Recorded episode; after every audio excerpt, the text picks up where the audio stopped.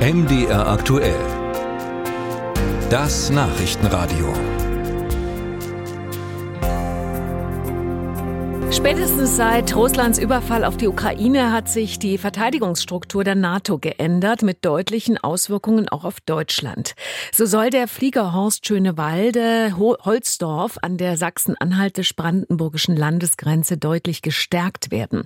Er soll Stützpunkt werden für das israelische Abwehrsystem Arrow 3 und Standort für große Transporthubschrauber. Heute hat sich dort Verteidigungsminister Pistorius gemeinsam mit den Ministerpräsidenten Präsidenten von Brandenburg und Sachsen-Anhalt, Voigtke und Haseloff, ein Bild gemacht. Meine Kollegin Dorin Jonas war für uns dabei vor Ort und sie ist mir jetzt zugeschaltet. Doreen, wie wichtig für das NATO-Bündnis wird denn der Flieger Horst Schönewalde-Holzdorf?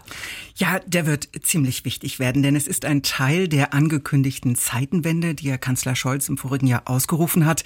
Und der Ausbau betrifft im Wesentlichen zwei große Bereiche. Zum einen, du hast es schon gesagt, Arrow 3, dieses israelische Luftverteidigungssystem. Das soll so eine Lücke in der gesamten europäischen Abwehr schließen. Und Arrow 3 kann eben vor feindlichen Raketenangriffen wirklich bis in die Atmosphäre schützen. Also in einer Höhe von über oder bis zu 100 Kilometern. Und äh, noch zwei solcher Standorte sind in Deutschland insgesamt geplant, da es aber noch offen, wo es die geben wird. Und es sollen vier, äh, 47 schwere Transporthubschrauber in Holzdorf-Schönewalde äh, stationiert werden. Das sind die sogenannten Chinox und beides zusammen, zusammen sollen eben diesen Fliegerhorst zu einem der wichtigsten Standorte der Luftwaffe in Deutschland machen. Wie sieht der Zeitplan dabei aus? Na, das ist schon ziemlich eng, denn 2027 sollen sowohl das Raketenabwehrsystem als auch schon die ersten Chinox äh, einsatzbereit sein.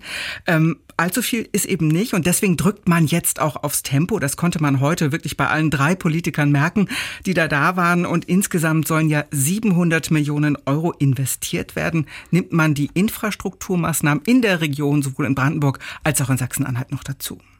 Was bedeutet das alles für die Region? Naja, der, dieser Fliegerhorst ist schon jetzt einer der größten Arbeitgeber hier und künftig werden dort noch mehr Menschen beschäftigt sein. Also insgesamt soll ja die Zahl der militärisch und zivil Beschäftigten auf etwa 2500 steigen. Jetzt sind es etwa 1800 und das Ganze ist natürlich auch eine Zugkraft für die Region. Also Sachsen-Anhalts Ministerpräsident Haseloff, der maßt dem Ganzen wirklich eine ähnliche Bedeutung zu wie etwa dem Strukturwandel eher im Süden ähm, diese Erweiterung des Fliegerhorstes, das ist für ihn ein, so ein Beschäftigungs- und Wirtschaftsimpuls, sagte er. Und weiter? Äh, sodass also auch Kommunen in der Gewerbesteuer etwas äh, davon haben. Also ich kann das äh, wirtschaftspolitisch gar nicht hoch genug einschätzen, auch von der Größenordnung her und auch von dem, was wir auch an soziologischer Veränderung unserer Gesellschaft erleben werden. Wir werden aus mindestens ganz Deutschland hier Leute herkriegen. Ich habe gerade das auch gemerkt, äh, wie das jetzt schon breit gespreizt ist. Die Familien ziehen hinterher, deswegen die Herausforderung, dass wir eben Wohngebiete dort schaffen und neu erschließen, äh, die ansonsten hier in dieser Region nie alternativ darstellbar wäre. Also aus seiner Sicht ist das eine echte Aufwertung. Also der wirtschaftliche Aspekt ist natürlich das eine, aber es gibt ja auch Stimmen, die eher mit Sorge auf die Erweiterung des Bundeswehrstandortes blicken. Was befürchten denn die Anrainer konkret?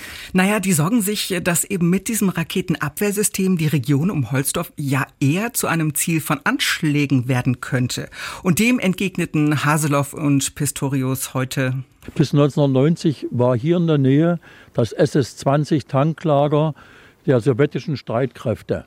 Damals waren wir gefährdet, wenn es zu einem, einer heißen Auseinandersetzung gekommen wäre. Da wäre die gesamte Region sozusagen verloren gewesen. Jetzt haben wir vor uns von der Planung her einen Schutzschirm. Es gibt keine höhere Gefährdung als vorher, eigentlich sogar eine niedrigere. Wir, werden, wir richten gerade unser ganzes Luftverteidigungssystem neu aus in der Bundeswehr, in der Luftwaffe. Das heißt, wir werden über kurz oder lang sicherer sein als vorher. Und das gilt gerade für solche Standorte. Also mehr Schutz als gedacht. Der Termin heute, Doreen, der war ja auch überschattet von den Vorgängen im Nahen Osten und von den weiteren Ausflugaktionen der Bundeswehr für deutsche Staatsbürger aus Israel. Hat der Verteidigungsminister dazu auch etwas gesagt? Ja, und da hören wir ihn am besten gleich selbst. Wir sind gewissermaßen das Taxiunternehmen, wenn ich das mal so salopp formulieren darf. äh, und waren, standen jederzeit bereit und haben dann getan, was zu tun war, als wir dazu aufgefordert wurden. Ich kann nicht erkennen, Stand heute, dass Menschen, die raus wollten, nicht rausgekommen sind. Und ich glaube, darauf kommt es äh, letztlich an. Pistorius sagte auch, die Bundeswehr stehe für weitere Flüge jederzeit bereit. Abgeschlossen sei die Aktion noch lange nicht. Und sie sei jederzeit in der Lage, auch noch Menschen rauszuholen. Der Bedarf aber, der scheint im Augenblick nicht da zu sein. Das könne sich jederzeit ändern, sagte er, etwa wenn die geplante Bodenoffensive beginnt.